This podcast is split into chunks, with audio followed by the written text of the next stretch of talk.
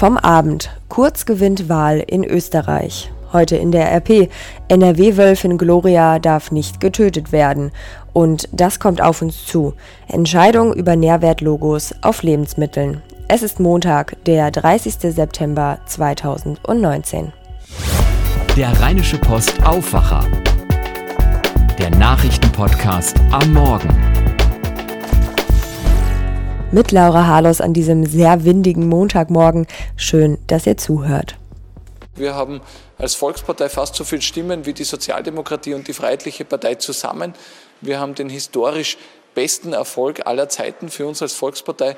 Und insofern ähm, werde ich auch genau das tun, was ich meinen Wählerinnen und Wählern im Wahlkampf versprochen habe, nämlich wenn wir gewählt werden, mit allen Gespräche zu führen und versuchen, eine bestmögliche Koalition für Österreich auf die Beine zu stellen. In Österreich hat die konservative ÖVP unter Sebastian Kurz, den ihr gerade gehört habt, ihren Höhenflug fortgesetzt. Die Partei triumphierte gestern bei der Parlamentswahl mit 37,1 Prozent der Stimmen, einem Plus von 5,6 Prozentpunkten im Vergleich zur Nationalratswahl 2017.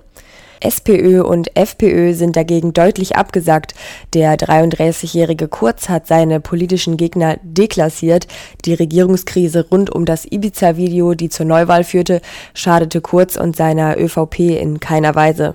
Nun stellen sich die Fragen, wie sieht eine mögliche Koalition aus und schmiedet Kurz ein Bündnis mit den Grünen, dem anderen Wahlsieger von Sonntag? Matthias Röder berichtet für die Deutsche Presseagentur aus Wien. Matthias, wie geht es weiter mit der Regierungsbildung? Hallo aus Wien.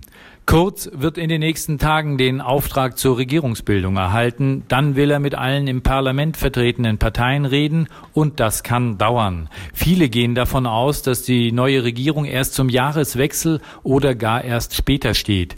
Das inhaltlich relativ einfache Bündnis mit der FPÖ wird definitiv nicht mehr favorisiert. Selbst die FPÖ möchte nach ihrem Wahldebakel sich lieber in der Opposition erneuern. Was genau passiert jetzt bei der FPÖ? Der rechten FPÖ stehen noch ein paar Dramatage bevor. Sollte es sich bewahrheiten, dass ihr Ex-Chef Strache private Rechnungen auf Kosten der Partei abgerechnet hat, wird es richtig eng für ihn. Dann wird er wohl aus der Partei ausgeschlossen.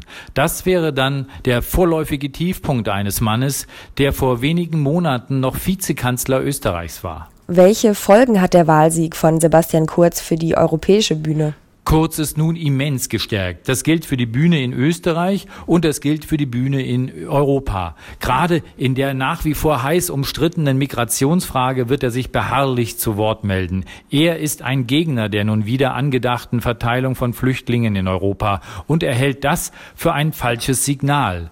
Seine Stimme ist die eines triumphalen Wahlsiegers, die zumindest im Kreis der konservativen Kräfte stärker denn je Gewicht haben dürfte. Vielen Dank an Matthias Röder. Schauen wir auf weitere Nachrichten vom Wochenende. TV-Geräte und Ampeln funktionierten nicht mehr, Fahrstühle blieben stecken und Restaurantküchen machten dicht. Wegen eines massiven Stromausfalls saßen fast eine Million Menschen auf Teneriffa am Sonntag im Dunkeln. Gegen 13 Uhr mittags soll eine Explosion in einem Umspannwerk im Süden der spanischen Insel den Blackout verursacht haben. Die Ursache der Explosion ist allerdings noch nicht bekannt. Wegen des Stromausfalls saßen am Abend nach Medienberichten noch einige Menschen in Garagen und Fahrstühlen fest. Die Feuerwehr teilte mit, es habe mehr als 70 Aktionen zur Befreiung von Menschen aus Fahrstühlen gegeben. Mittlerweile wurde auf Teneriffa ein großer Teil der Stromversorgung wiederhergestellt. Die drei Kölner Apotheken, die nach dem Tod einer jungen Mutter und ihres Babys durch eine vergiftete Glukosearznei vorsorglich geschlossen wurden, dürfen weiterhin Pflegeheime beliefern. Die Medikamente würden jedoch von einem externen Unternehmen geliefert und in den Apotheken nur umverpackt, erklärte das Gesundheitsministerium. Außerdem gebe es im aktuellen Fall strenge Kontrollen durch ein Vier-Augen-Prinzip, Dokumentationspflichten und Stichproben der Behörden. Grund dafür, dass die eigentlich geschlossenen Apotheken diese Aufgabe weiter ausführen dürfen, sind sogenannte Versorgungsverträge, die die Apotheken mit Pflegeheimen abschließen. Diese sind nicht einfach auf andere Apotheken übertragbar, da sensible Patientendaten weitergegeben werden müssten, und dafür bräuchte es die Zustimmung jedes einzelnen Betroffenen. Die eingesetzte Mordkommission ist damit beschäftigt, Zeugen zu vernehmen und Beweismittel zu untersuchen. Am Wochenende war weiterhin unklar, ob es sich bei der vergifteten Arznei aus einer Kölner Apotheke um ein tragisches Versehen oder um Vorsatz handelte. Die 28-Jährige und ihr Säugling starben vor rund eineinhalb Wochen. Einige Tage später informierten die Behörden die Öffentlichkeit und schlossen vorsorglich drei Apotheken des Verbundes. In der Fußball-Bundesliga setzte Fortuna Düsseldorf gestern im eigenen Stadion seine Negativserie fort. Die Mannschaft von Trainer Friedhelm Funkel verlor gegen den SC Freiburg mit 1 zu 2. Rufen Hennings hatte die Fortun in der 42. Minute in Führung geschossen, doch die Gäste siegten letztlich dank einer Einzelaktion von Luca Waldschmidt und dem damit entscheidenden Treffer in der 81. Minute. Fortuna Düsseldorf-Spieler Adam Botzek nach der Niederlage. Ja, wieder rumgeführt und dann zum Schluss verloren. Ich glaube, es war ein, ein unentschieden Spiel, wo, wo eine Situation das Spiel entscheiden kann. Und das ist dann leider auf der Freiburger Seite gewesen. Wir haben kurz davor auch die Chance aufs 2-1 und äh, ja, ist natürlich heute sehr bitter, äh, klar. Ich bin aber guten Mutes. Ich glaube, das haben wir letztes Jahr auch schon mal durchgemacht, so eine Phase und da sind wir gestärkt rausgekommen. Von daher ähm, ist natürlich bitter, dass wir nicht punkten, aber ähm, im Großen und Ganzen müssen wir das Vertrauen in uns beibehalten und weiterarbeiten. Auch in der zweiten Sonntagspartie konnte ein anderer NRW-Club keinen Heimsieg einfahren. Der erste FC Köln unterlag Hertha BSC Berlin deutlich mit 0 zu 4. Schauen wir auf das große Titelthema heute in der Rheinischen Post. Obwohl sie mehr als 100 Schafe gerissen hat, hält das Land die Niederrheinwölfin Gloria nicht für einen Problemwolf. Deshalb darf das Tier nicht geschossen werden. Ein Sprecher des Ministeriums bestätigte am Wochenende, dass Experten von Land und Bund Fälle geprüft hätten, in denen die Wölfin Nutztiere gerissen habe. Die Fachleute seien zu dem Ergebnis gekommen, dass die Schäfer jeweils ihre Herden nicht ausreichend geschützt hätten. Das Verhalten der Wölfin müsse allerdings beobachtet werden, sagte der Sprecher. Schafshalter am Niederrhein zeigen sich darüber empört. Rund 100 Schafe soll die Wölfin bereits getötet haben. Das sagt der Weseler Mike Dünhoff, er ist Sprecher des Verbands der Berufsschäfer NRW.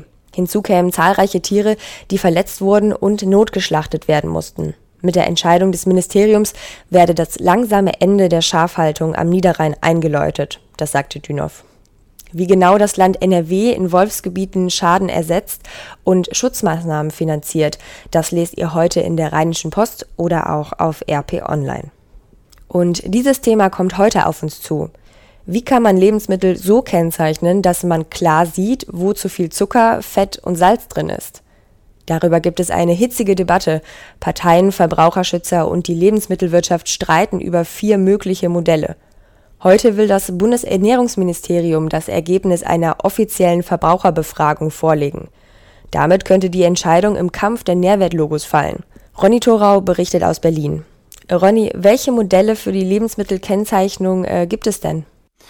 Also der hitzigste Streit verläuft zwischen zwei der vier Modelle, dem sogenannten Nutri-Score-Modell aus Frankreich. Das erinnert so ein bisschen an die Energielogos bei Haushaltsgeräten. Da wird aus Zucker, Fett und Salzgehalt, aber auch aus guten Inhalten wie Ballaststoffen ein Wert gebildet. Und dann wird der Wert angezeigt zwischen A und E, wobei das A ganz grün ist und das E sehr rot. Also man hat zum einen die Buchstaben und die Farben als Bewertung.